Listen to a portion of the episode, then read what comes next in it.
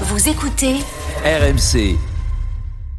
RMC. Apolline Matin. Attention. Attention. Demanche pirate, le 32-16.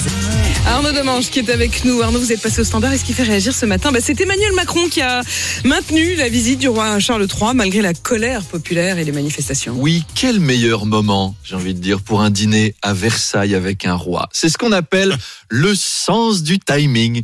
Et ça fait réagir Stéphane Bern. Ne venez pas, Restez chez vous Vous allez vous faire molester C'est l'insurrection ici. It is the fucking revolution il il est zinzin, Charles III. La France est à deux doigts de se révolter et Charlito, il va se promener sur les Champs-Élysées au KLM en costume de roi avec Emmanuel Macron, donc l'homme le moins populaire du pays. Ils ont craqué leur slip les deux. Il est fou ce Charles. C'est comme si notre Charles à nous se baladait sur la Canebière Parce que nous, avec on a un son Charles, maillot on du a un PSG. Charles. Oui, on a notre on a notre roi Charles nous aussi. Non mais c'est vrai, on prenait Charles III pour un cultivateur de navets un peu neuneux et il vient chez nous en mode bab tout solide.